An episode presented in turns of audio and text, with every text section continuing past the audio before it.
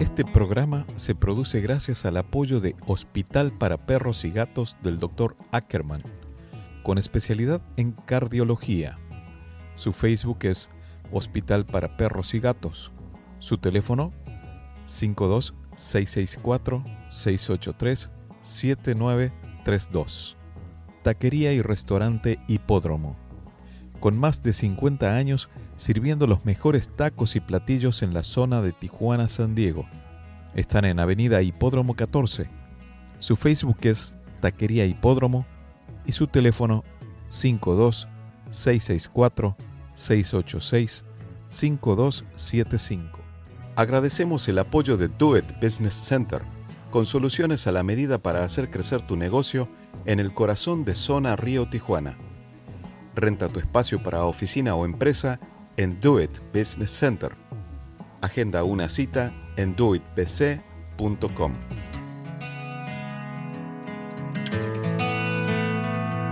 Quisiera ser más bueno, pero a veces no me escucho tener lo que merezco. Ni poco ni mucho. Quisiera regalarte la sonrisa que me falta, aunque hable tanto. Y tenga poca palabra. Me dijes aplicado y me aprendí toda la teoría. Quisiera no fallarte. Te lo juro por mi vida. Menuda El tontería. puente, Mi vida charlas que trascienden. Este puente imaginario que cruzamos todas las semanas, tratando de unir lo visible con lo invisible, lo material y lo espiritual, las cosas del cielo y la tierra. Un puente, un puente que no está hecho para ser habitado, sino para ser cruzado. Un puente que para que cumpla su función, las dos cimientos de los dos extremos tienen que estar bien sólidos. Ese fue el motivo por el cual a este programa le pusimos ese nombre. Pasó un año, el ciclo 2023, y llega a su fin. Estamos cerrando una etapa para RCN, esta estación de Grupo Uniradio, y quería hacerlo en compañía de un amigo, Arturo Villegas, con quien hemos hecho varios programas, varios trabajos fuera del programa eh, juntos y hacerlo como una especie de ida y vuelta en esto, ¿no? Con una especie de entrevista y eso es lo que hoy tenemos. Te doy la bienvenida a otro viernes más de El Puente, charlas que trascienden aquí en la frontera norte de América Latina para el condado de San Diego y lo que es la ciudad de Tijuana, Rosarito y Tecate.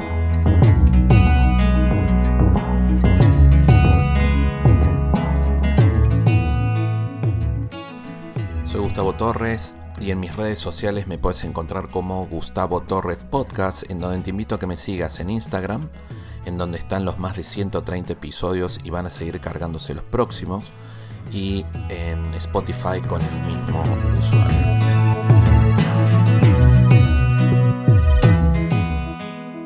Antes de avanzar al programa, quiero contestar algunas preguntas que me llegaron. Y una de ellas es, ¿por qué regresamos a donde se fue feliz? Yo creo que juega mucho en esto lo que es la memoria emocional. La memoria emocional de buenos momentos de bienestar. Y si vemos donde se fue feliz, ¿qué es la felicidad más que un camino?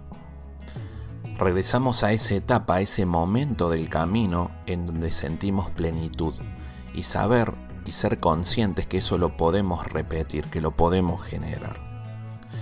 Esa felicidad que va evolucionando junto con la vida, esa felicidad que se va transformando en cada paso que damos y con una visión diferente de acuerdo a la experiencia que vamos teniendo. Tal vez por eso eh, nos emocionan las canciones atemporales, porque va de la mano de la memoria emocional, porque va de la mano de un sueño, con una expectativa que se ha puesto, a lo mejor no cumplida, y eso nos hace tener miedo y mucho respeto a ser felices. ¿Cómo es esto de ser felices? La felicidad va de la mano de las expectativas que ponemos delante nuestro. Alguien me supo decir la felicidad, qué triste sería encontrarla. Me han escuchado y creo que en la entrevista lo menciono esto. ¿Cómo va a ser? Es, imagínate que hay una vez que encontrás la felicidad, ¿qué más estaríamos buscando? Y si no hay felicidad, ¿qué hay? ¿Cuál es el antónimo de esto? ¿La infelicidad? En realidad lo que hay es frustración. porque la felicidad va de la mano de las expectativas que ponemos delante nuestro. Cuando no se cumplen nos frustramos y eso genera infelicidad, insatisfacción. Tal vez por eso muchas veces creemos encontrar la felicidad con las cuestiones materiales que vamos comprando, que son bienvenidas y esperadas. Sin embargo, ¿cuánto nos dura ese tiempo de bienestar y de felicidad? Ese momento de éxtasis, si es que lo pensamos de esa forma, ¿no? ¿Y por qué nos aferramos a lo imposible? Por el miedo a estar solos, por el miedo a perder. Tal vez ahí creo que tenemos que tirarnos un clavado en la infancia nuestra y ver cuál es la herida que nos dejó marcada para la madurez. Le doy la bienvenida a mi amigo Arturo Villegas, que hoy está en Villa Hermosa, ahí en el sureste mexicano.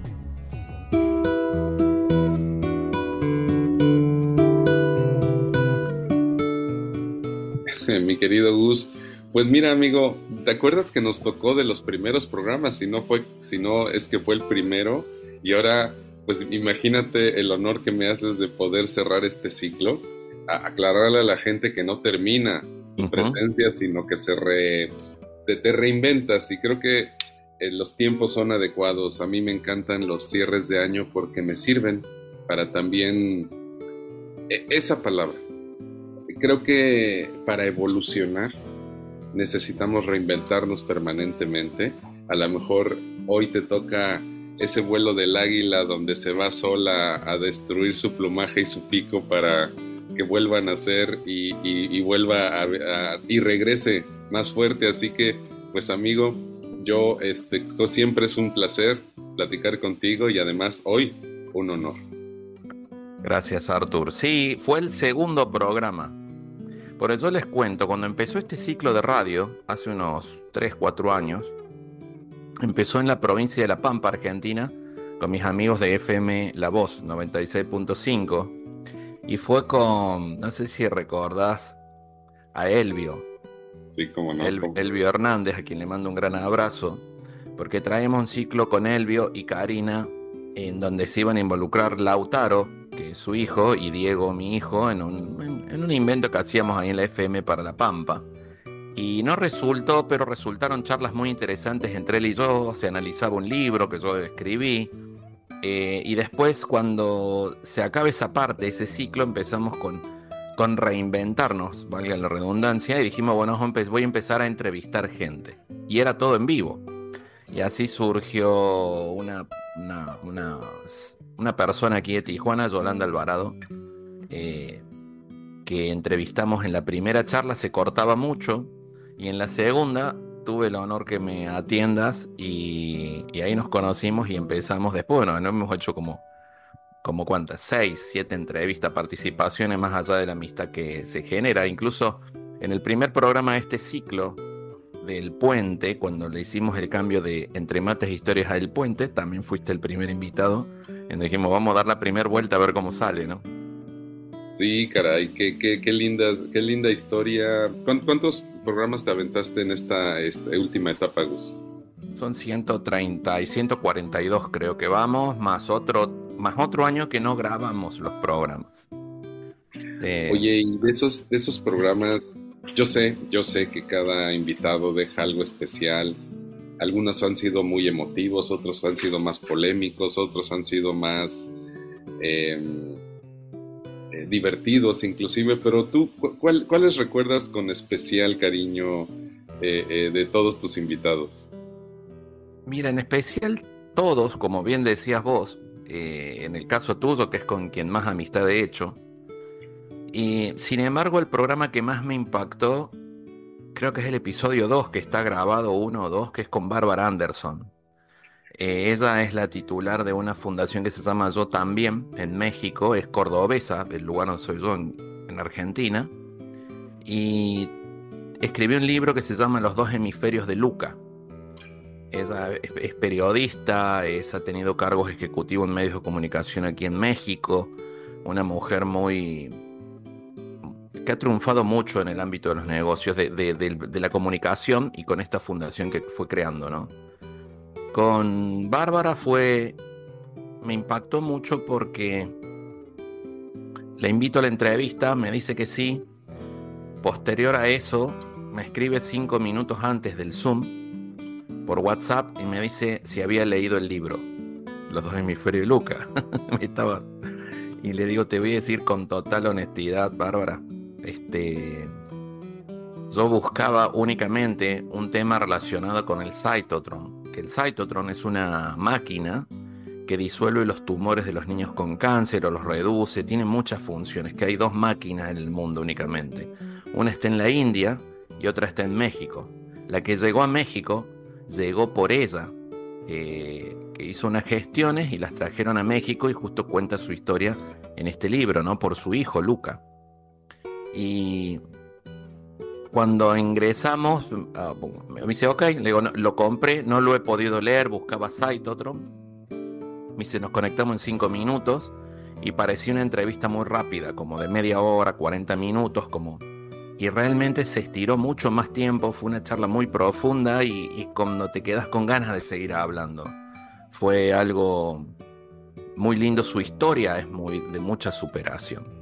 Y yo creo que hay una parte que, que ella me cuenta, que lo cuenta en el programa, en donde su hijo nació con, con, un tema de, de parálisis cerebral, creo que es. Y, y dice, Nadie se imagina que una mamá a las 2, 3 de la mañana está en el piso del baño llorando porque ya no tiene toallas limpias. Y después el otro día te ven como una mujer fuerte. Me impactó mucho porque creo que es la historia de muchos de los que están escuchando, eh, sin importar si es famoso o no, tuvo una historia que conozcamos o no. Muchos tenemos ese momento de soledad en donde nos sentimos abatidos y al otro día tenemos que poner una mejor cara y salir adelante. Fue la que más me impactó de, en este principio de todas, ¿no? Oye, pero eh, digo, sí, impresionante, pero fíjate que algo que siempre te he valorado es la capacidad que tienes de, gestionar a grandes personalidades y, mira que las has tenido, digo, hay algunos más famosos, otros menos, pero personalidades tan, tan grandes como el caso de los sobrevivientes de los Andes, o, de los mineros eh, chilenos, que, son historias que se quedan para siempre y que has tenido la fortuna de tener en primera mano, eh, hablando en primera persona, los protagonistas de estas historias. Sí, sabes que todo esto ha sido, todo lo tengo grabado en video, pero todo se ha publicado en audio. Y muchas veces de eso surge, y, y o sea, de eso dan ganas de ver cómo cómo le doy forma a que la gente conozca el, detrás de. Lo hemos hablado con vos, ¿no? El, el, off the record, cómo se fue gestionando. Y con Carlitos Páez de los Andes, eh, también es otra conversación muy buena, en donde cada charla te va dejando un mensaje. Cada charla que voy presentando no es casualidad. Me lo supo decir un invitado, eh, me lo supo decir este, Joan Garriga, en un momento me dijo, bueno, vamos con este abordaje psicológico. Yo me reí porque se me está haciendo a mí un abordaje psicológico, ¿no? Pero todas han tenido un motivo, yo creo. Y cómo se fue dando este programa, que ahí te comentaré cómo se dio este programa, ¿no? Pero con Carlitos Páez, él, su papá escribió un libro que se llama Entre, entre mi hijo y yo, La Luna, algo así porque él dice que cuando estaban en los Andes, ahora se va a estrenar la película La Sociedad de la Nieve el 4 de enero en Netflix, ahí lo van a poder ver. Carlitos Páez, él, era un junior como se conoce aquí en Tijuana o en México, un junior, o sea, dice, tenía 18 años y tenía niñera, tenía todo, no sabía hacer nada, ¿no? Pero que en un momento él está en la, en la montaña mirando la luna, en la montaña en medio de la nieve, y que él dice mi mamá debe estar mirando la luna, cuando en paralelo se, se, habla con habla la mamá, dice que en ese momento que los daban por muertos, ella miraba la luna y decía mi hijo está vivo. O sea, se dio esa conexión, por eso lo del libro. Y me decía, cuando le digo si volvería a ese lugar, me dijo que sí volvería al mismo lugar. Le digo, pero volverías con un hotel cinco estrellas, todo con ropa de abrigo. Me dijo, no, en las mismas condiciones. ¿Cómo que en las mismas condiciones? Porque dice, Cuando el hombre, cuando la mujer, cuando el ser humano está desprovisto de todo, es cuando se encuentra con Dios cara a cara. Entonces hace, el mensaje es que hace falta a veces sacarnos todas las máscaras, esa armadura como del, libro El Caballero la Armadura Oxidada, y encontrarnos con nuestra espiritualidad, lo llamemos, con Dios cara a cara, para encontrar el sentido de la vida. Y con los mineros fue una casualidad porque hay un minero muy conocido que aparece en todos lados, no le voy a dar el nombre. Eh, pero no me atendió él. Me, atiende la, esposa, pero era muy, muy como, como que quería saber qué le iba a preguntar, como que fue muy, muy hollywoodense, lo llamamos de alguna forma. Entonces no lo busqué. Y, y busqué otra persona y que fue don Luis Ursúa. Yo no sabía quién era don Luis Ursúa. Fue el jefe de minero de ese día. Y cuando lo llamo me preguntó por qué le hablo. Le hablé por teléfono, ¿eh? le, hablo por teléfono al celular y me dice, ¿por qué me llama? Porque lo invito a una entrevista, no, pero ¿por qué hoy? Y vos decís, ¿qué pensamos? ¿La casualidad? Y me dice, porque hoy se cumplen 10 años, si no me equivoco, que era, de que mm, quedaron atrapados en la mina. Y me dice, es el único que me ha llamado.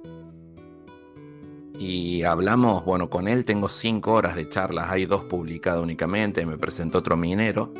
Y, y la realidad que les puedo decir de esto, porque hay una película que es Los 33, que no hay una sola historia como la que se cuenta en Los 33 hay 33 historias diferentes y que de eso va, mira, contrariamente, en, los Andes tenían que salir ellos a buscar, eh, porque los helicópteros no llegaban, ellos salieron en búsqueda de, de su vida, de salvar su vida. En esta, ellos no tenían otra cosa que esperar que los rescaten. O ellos no tenían otra cosa. Los Andes estaban a 40 grados bajo cero, a 4.600 metros de altura. Estos estaban a 700 metros de profundidad enterrados con temperatura ambiente de 40 grados, 39 y una humedad de 100% permanente, ¿no? Entonces, el aprendizaje que queda, el mensaje de ellos, es como dice la esposa de Don Luis. Dice, fue un milagro, fue un milagro, gritaba con nosotros. Y realmente ellos no tenían otra cosa que orar. Y si escuchan en el programa, la entrevista, realmente fue un milagro cómo los encuentran fue en la, en la anteúltima broca que tiran para buscarlo en que los encuentran, ¿no? Híjole, Gus, qué, envidia de la buena, si es si se puede, si, no, no, hay envidia buena, pero lo que quiero decir es que mm, qué fortuna has tenido la vida de poder ver el potencial humano en su máximo esplendor porque ellos son a lo mejor los más famosos, pero estoy seguro que te has dado cuenta en cada historia que has tenido que somos mucho más y que a veces la vida nos reta y no de una manera tan linda, pero es en donde sale el verdadero potencial humano. Tú, tú, después de todas estas entrevistas, ¿qué reflexión tienes acerca de esto? Todos tenemos una historia que contar, Arthur. Todos. Desde la persona que me esté escuchando ahora cruzando, perdón, la frontera de, San Diego, Tijuana. Esto sale el viernes a las 6 de la tarde, en donde se hacen unas filas para entrar a México de 4 kilómetros. Es desde esa persona que está escuchando hasta una persona que haya estado en el espacio trabajando, o algunas personalidades como esta, o personalidades del deporte, todos tenemos una historia que contar, todos tenemos una cordillera que vencer y todos tenemos la necesidad de potenciar la fe como los mineros en ese momento, si lo ponemos como ejemplo. El tema es que no nos animamos y nos pensamos y creemos, y es una realidad, que llevamos una vida ordinaria, decimos, o sea, común, ¿me explico? Pero es una vida ordinaria común que en cada paso tenemos la oportunidad de cambiar la vida de otra persona. Por ahí nos la tenemos que creer y tenemos que ser capaces y hacernos cargo de eso. Hacernos cargo de poder cambiar la vida de otra persona. Hace poco tuve la oportunidad de participar en un, en un curso, entrenamiento. te, va, te va a tocar de refilo en este tema, ¿no? Pero yo sé que vos estás de acuerdo conmigo. De psicología positiva.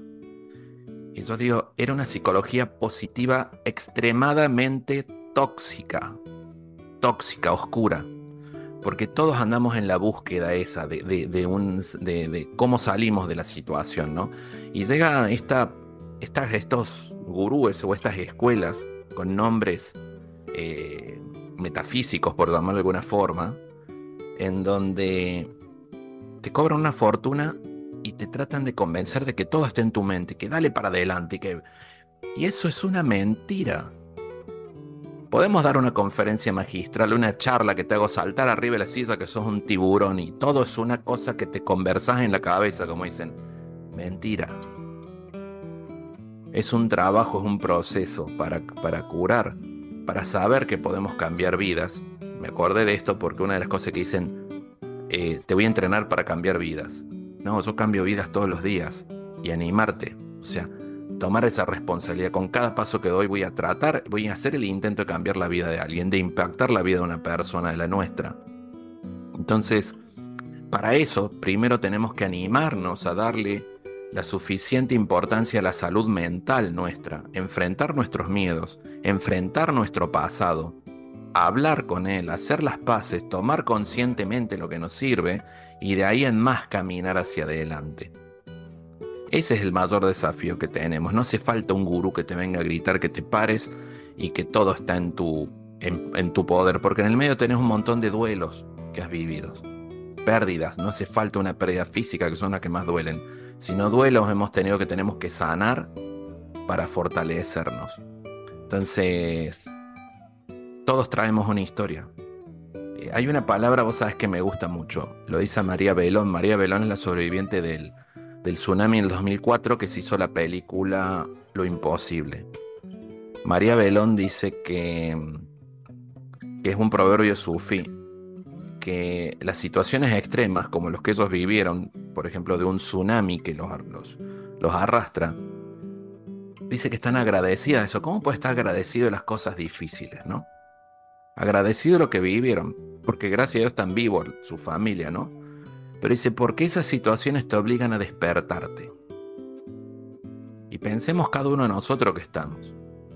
¿Qué situación hemos vivido que te pegan un sacudón y te obligan a despertarte? Yo hablaba, vos sabes que tengo una conferencia, una charla que se llama Reinventarnos desde la acción. Yo siempre digo, eh, no, no, desde el romanticismo nos reinventemos comenzando a movernos, no nos quedemos quietos. Y me decía una persona así, pero, pero reinventarnos como que, si vos ves, bueno, reinventarnos después que la vida te pegó un trompazo y te bajó los dientes, que estás en el piso reventado, que no te querés levantar, pero no tenés otra que levantarte. Entonces, ese es el momento en donde tenemos que ponernos de pie y levantarnos. Tenemos que aceptar que nos bajaron un diente de un trompadón. Estás tirado en el piso reventado, te pegaron patada en la panza. Te tenés que levantar. Entonces, esas son las historias que cada uno de nosotros tenemos y que la gente se tiene que animar a contarlo, a hablarlo, a, eh, digamos, mira, voy, voy, a, voy a hacer otro, algo un poquito más light, ¿no? A mostrar como lo hizo Messi. Messi en el 2016 dijo, no juego más al fútbol en la selección, no quiero más nada. Entonces él cuando decide seguir jugando es para mostrarle a los niños que sí hay que seguir adelante y seguir por los sueños, que no hay que bajar los brazos. O sea, y lo dice una persona extremadamente famosa, sino uno de los más famosos del mundo y humilde aparte. Entonces, no seremos Messi, pero somos Juan, Pedro, María, Nancy, como nos llamemos, que tenemos que salir adelante. Claro. Y, me encanta esto de despertar lo, lo que dices porque yo, digo que esta generación que nos está tocando vivir ahora, lamentablemente hay muchísimos que viven como zombies, sin un propósito, sin simplemente el hecho de despertar todos los días, em, ir a trabajar, tener un trabajo para obtener solamente una paga, pagar deudas, comprar cosas. Y así pasa, transcurre la vida. Y en esta vida de zombie, pues se encuentra mucha infelicidad, precisamente. Y, una de mis teorías del por qué no tenemos hoy un propósito que nos impulse a vivir es que precisamente, y eso tú también lo manejas, estas cuatro dimensiones del ser humano. Y yo sé, porque además, y, lo has repetido muchas veces en el programa, yo sé lo importante que es para ti la espiritualidad. ¿Qué, qué has encontrado en todas estas gentes que has entrevistado, en toda esta gente que has entrevistado muy famosa y muy exitosa, como componente la espiritualidad? Porque ir al espacio o, este, o tal vez este, sobrevivir en, una mina o, en, los Alpes este, estrellados, em, sobrevivir a enfermedades de los hijos. ¿Qué, ¿Qué elemento encuentras en todas esas personas que tiene que ver con la espiritualidad? Mira, vos sabes que lo hablamos, nosotros aquí en Tijuana, nosotros cada dos semanas trabajo en una asociación civil, se llama Finis, que apoyamos a la gente en duelo por pérdida física. Para quien quiere ir, estamos ahí en, en la iglesia de Santa María Reina, en el salón, aquí en Colinas Agua Caliente, los lunes a las 7 de la tarde. ¿Y por qué digo esto? Cuando a veces uno tiene tanto dolor que, no encuentra forma ni explicación, nos tenemos que abrazar a lo que más nos sirve. Y muchas veces lo que más nos sirve, lo que más nos ayuda es la espiritualidad. Creer en algo más.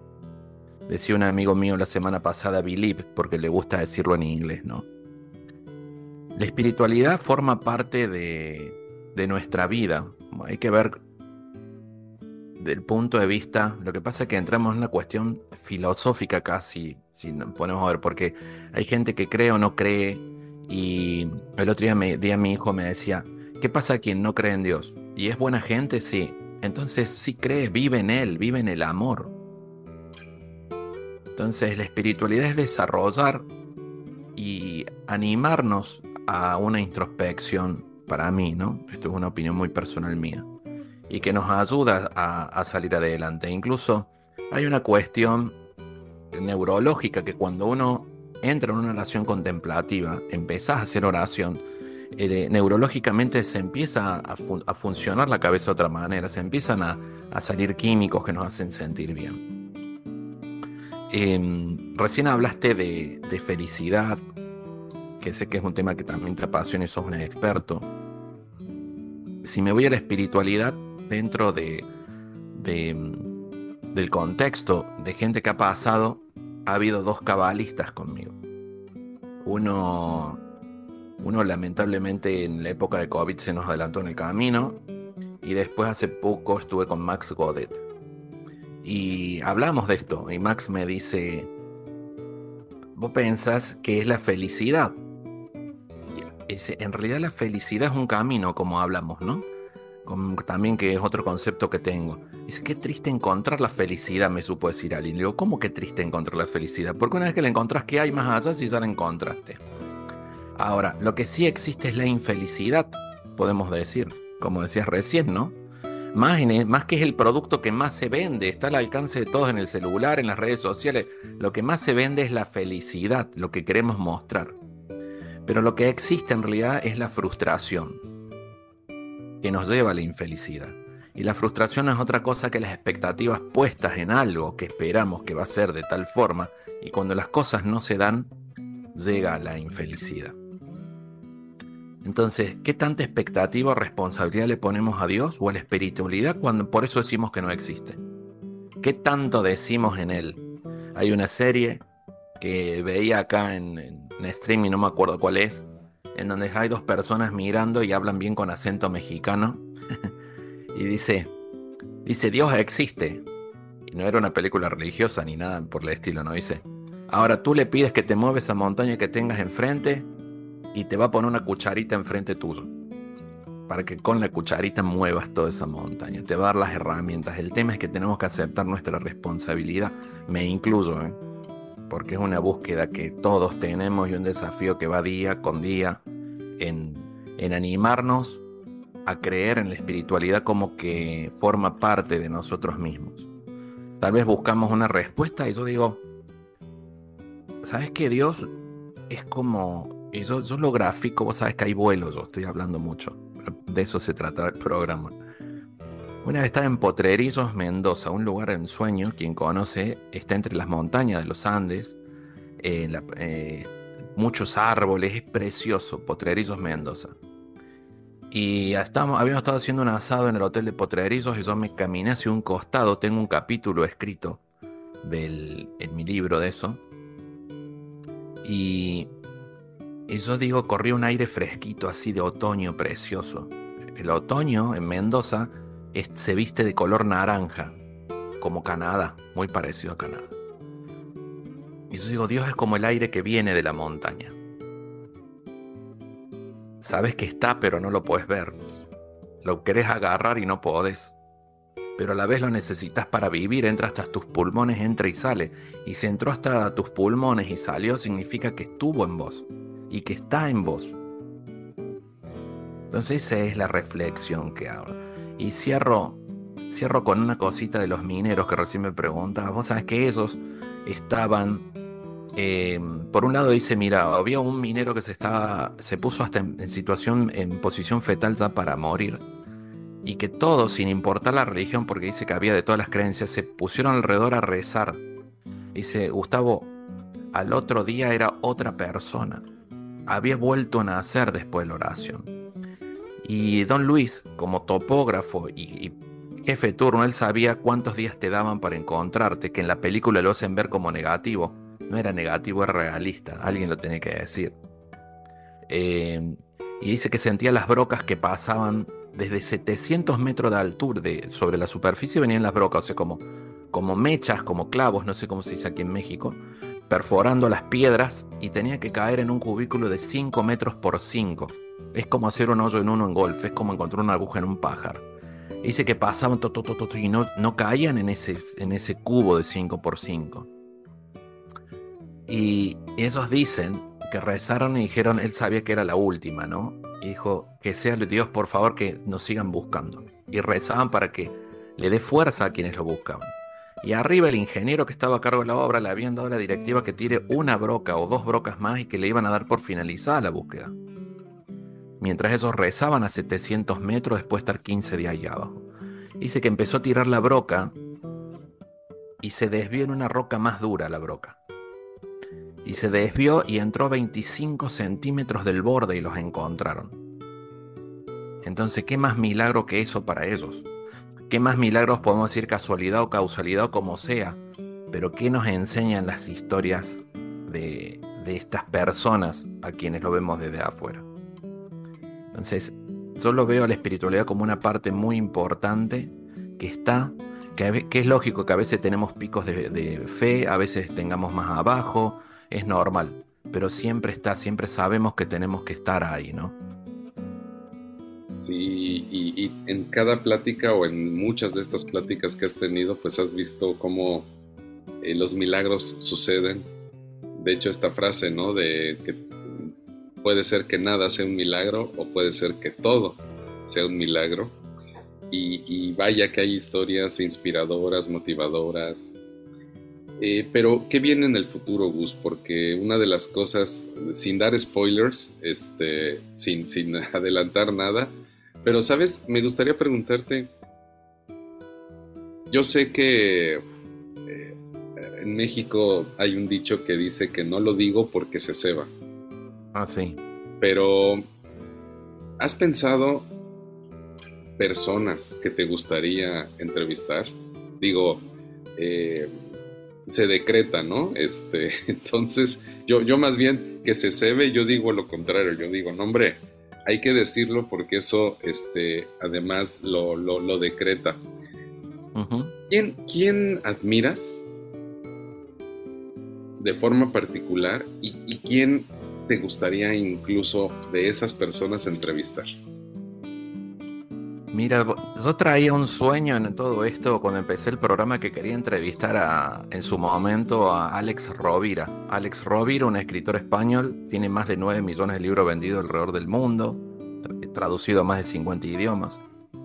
Te voy a decir cómo se dio esta parte. Yo decía, ¿cómo me gustaría conocerlo? Y fue hasta el día que prendió la cámara el Zoom y lo tenía enfrente mío. y me voy a hablar con Tony Nadal, ¿no? Que estoy acordando lo, que vi con él, pero Alex me dijo algo y no lo tengo grabado. Digo, ¿cómo puede ser que no lo grabe una persona tan humilde, Tony? Este, Alex. Y me dice, te quiero decir algo, Gustavo. Sí, no, yo no le doy entrevistas a, así como que a, quien me pide. Pero mi equipo de trabajo estudió tu programa, estudió lo que haces, estuvo viendo y te quiero felicitar y no le dejes de hacerlo. Pero, uy, para mí era como lo máximo, ¿no? Y ahí lo tuve una hora Alex hablando. Y después de eso, en una secuencia ellos tienen un, grupo en España con, con Frances Miralles y, y, Anthony Bolinche, es otro un referente en psicología, y los pude entrevistar a los tres.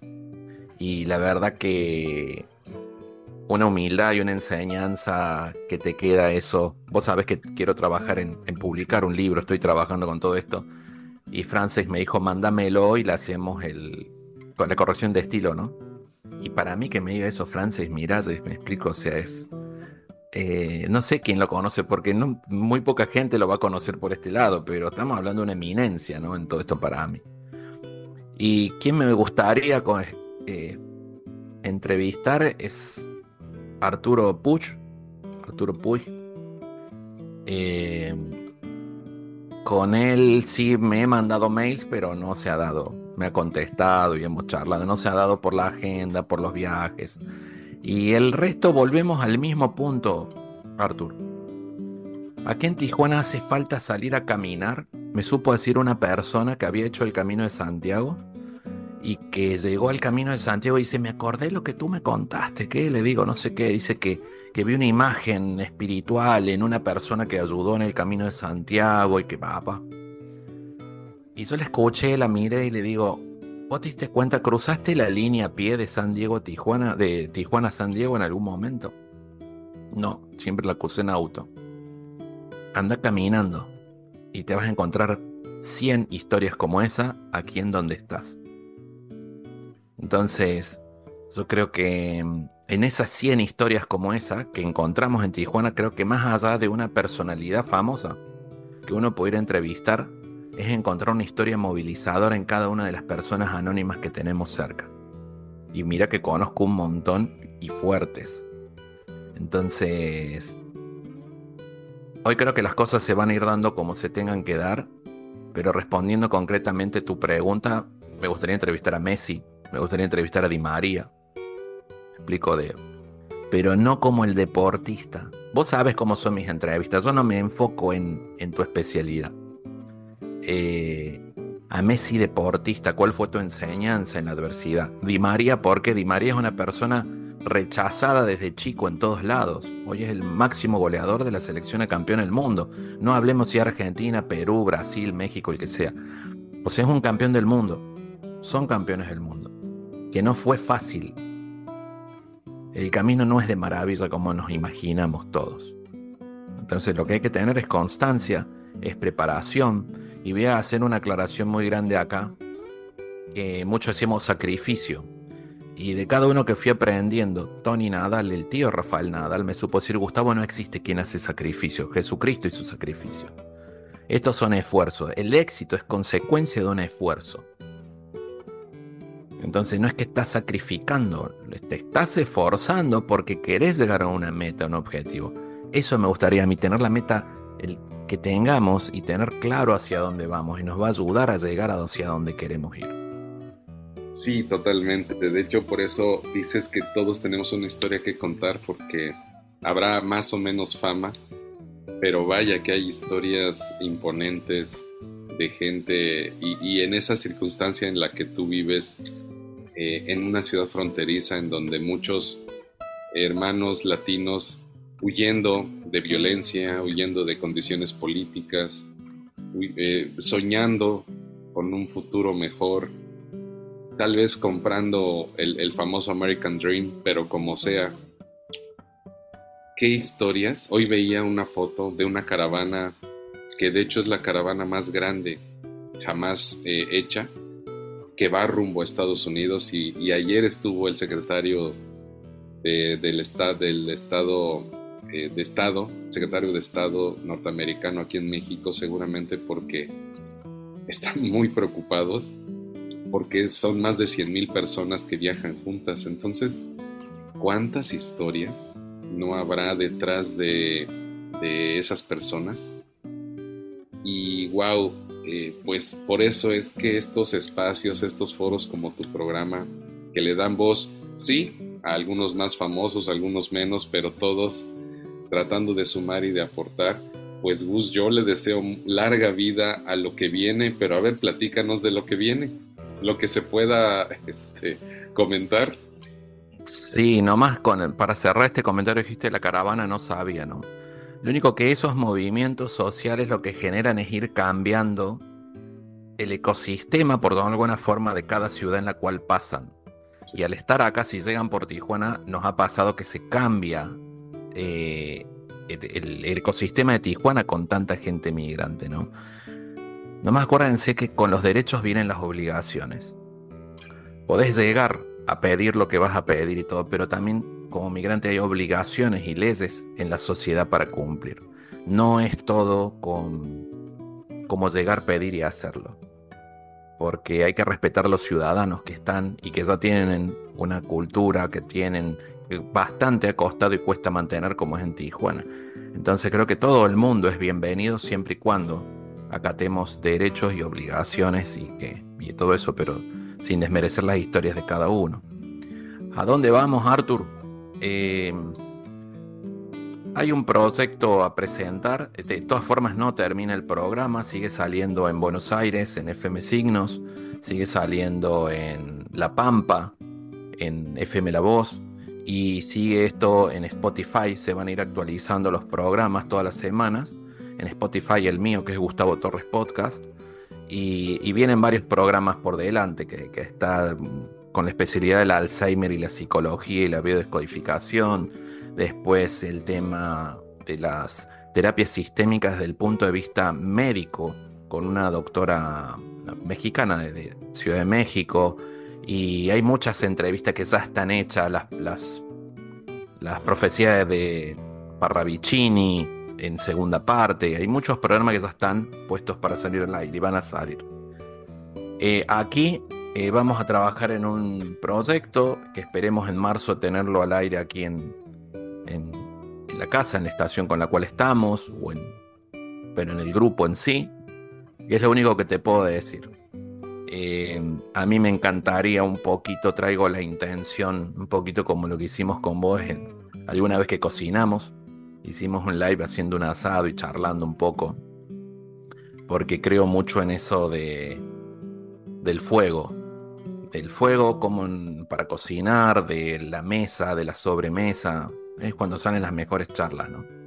Sí, es, ese, eso me entusiasma mucho porque efectivamente frente a un frente a la comida y a la bebida es que se abren más los corazones, creo yo, porque estás en un ámbito de confianza. Así que, pues Gus, eh, el hecho de que este, cierras este siglo pero inicias otro, eh, pues yo desearte todo el éxito, todo el, todo el,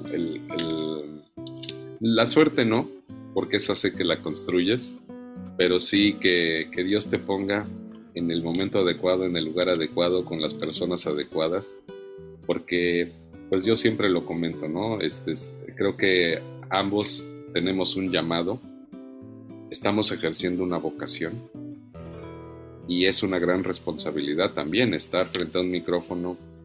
Implica, como bien decías hace rato, tocar a las personas y obviamente eh, lo intentamos de forma positiva para ayudarlos y que el mensaje lo tomen y lo adecúen y lo ajusten a su circunstancia y a su vida. Eh, entonces, pues yo desearte el, mayor de los éxitos en esta nueva etapa que estás, que estás construyendo y, bueno, amigo, eh, hay muchas personas, todas tenemos una historia, seguramente seguirán habiendo eh, grandes recorridos de, historias en, el programa y yo me muero por, por, este, por seguir escuchándote. Además, esas narrativas que siempre te reclamo, que, que, que esos, esos este, diálogos que tienes este, de introspección que me encantan. Por eso yo le digo a, Gus, para quien vive en México lo conoce, que es el Faitelson.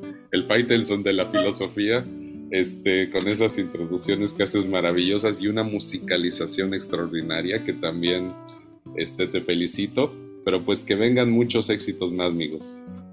Gracias, Artur. Lo mejor para todos. Eh, y que sea un 2024 que sea tan bueno que sea inmejorable de bueno. Pues que así sea, que así sea. Gracias a, a los que nos escuchan en que el 2024, si me permites, también desearles a todos.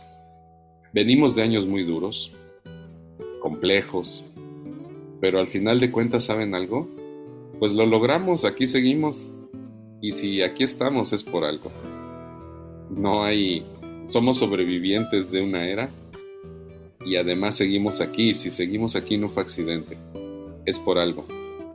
No dudes que eventualmente algo tienes todavía por hacer, cada uno de los que nos escuchan. Así que encuentra, encuentra ese para qué sigo aquí y luego rómpete la cara todos los días para cumplir ese llamado, eh, ese motivo, ese para qué, ese propósito en la vida. Así que felicidades a todos, que el 2024 sea, esté lleno de bendiciones, sobre todo salud, amor y que eso sirva para que tengan una vida muy feliz, porque sí se puede ser feliz.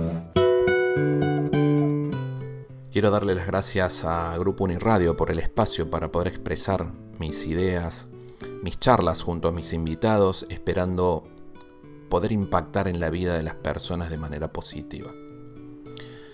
Cuando busco cuál ha sido la inspiración para hacer este programa, la inspiración para transmitir algo, siempre ha habido personas que se han ido cruzando en el camino y que me inspiran a hacer tal o cual tema. Personas que van viviendo situaciones difíciles, tal vez por eso el programa se torna muy reflexivo y con la inmediatez de decir la palabra exacta para que esas personas despierten o despertemos, me incluyo porque cada vez que hablo y me escucho es para mí también y agradezco esa posibilidad. No encontré mejores palabras para agradecer que una canción del músico español Antonio Arco, que ha estado con nosotros presentando sus discos. Y él tiene una canción que se llama Los Imprescindibles, que son esas personas que inspiran. Él escribe, esto es para ustedes. Tú custodias sin saberlo el secreto del amor escondido en tu sonrisa. Él escribió esa canción yo hice este programa, inspirado en todas las personas que en algún momento de mi vida he tenido cerca y me han demostrado que pese a sufrir y tener una realidad difícil de aceptar, son capaces de dar lo mejor de sí mismas y regalarnos su amor y su buena energía. Esto es para todos ustedes.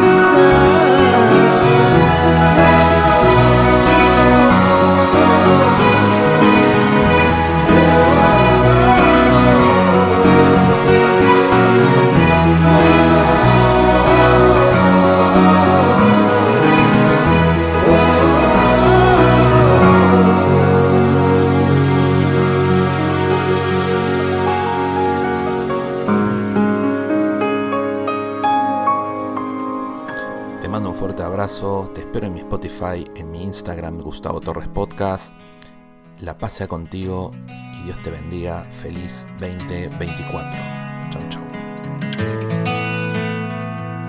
Quisiera ser más bueno, pero a veces no me escucho tener lo que merezco. Ni poco ni mucho. Quisiera regalarte la sonrisa que me falta, aunque hable tanto. Y tenga poca palabra. Me dijes aplicado y me aprendí toda la teoría. Quisiera no fallarte. Te lo juro por mi vida. Menuda tontería, mi vida que no es mía. La vida es solo un préstamo que dura un par de días. Me dije si me caigo. Me sacudo y me levanto, pero hay días, créeme, que cuesta contener el llanto. Quisiera ser tu hombro, Tu escudo, tu alegría. y no ser el empuje de la lanza que te pincha. Y aunque a veces no conozca el que era antes, Intento no olvidar lo importante. Ya sabes que aunque quiera nunca te devolvería aquello que me diste cuanto más falta me hacía.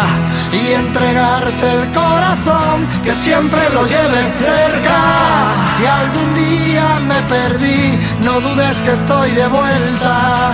Y entregarte el corazón, dar todo lo que tenga. Bailaremos sin temor cuando llegue la tormenta.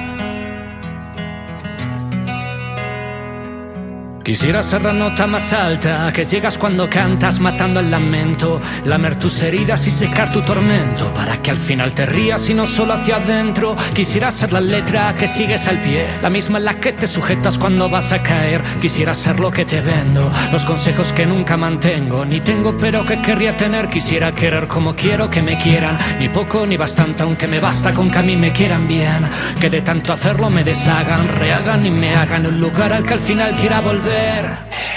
Y aunque a veces no conozca el que era antes. No pierdo de vista lo importante. Ya sabes que aunque quiera nunca te lo pagaría. ¿Cómo saldar la deuda? ¿Quién te salvó la vida? Y entregarte el corazón, que siempre lo lleves cerca. Si algún día me perdí, no dudes que estoy de vuelta. Y entregarte el corazón, dar todo lo que tenga. Sin temor cuando llegue la tormenta. Y sabrás que todo lo que quiero es lo que tengo para dar. Puedo tirar con tu cariño y con lo puesto. Que no nos falten nunca ganas de volar. Quisiera ser más bueno, pero a veces no me escucho. Tener lo que merezco, ni poco ni mucho.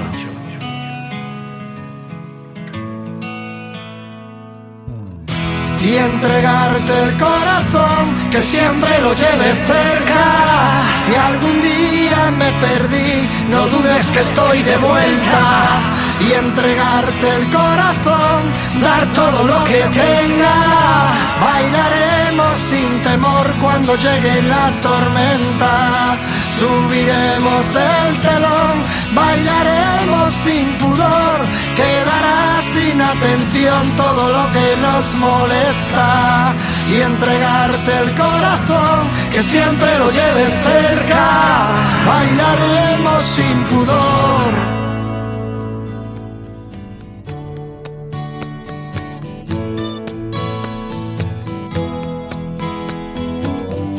que estamos esperando para recibir Yo comprendo tu llanto, la vida y el dolor. Me ha tomado el tiempo para verlos otra vez. Duérmanse un poquito y recíbanme. Con los ojos cerrados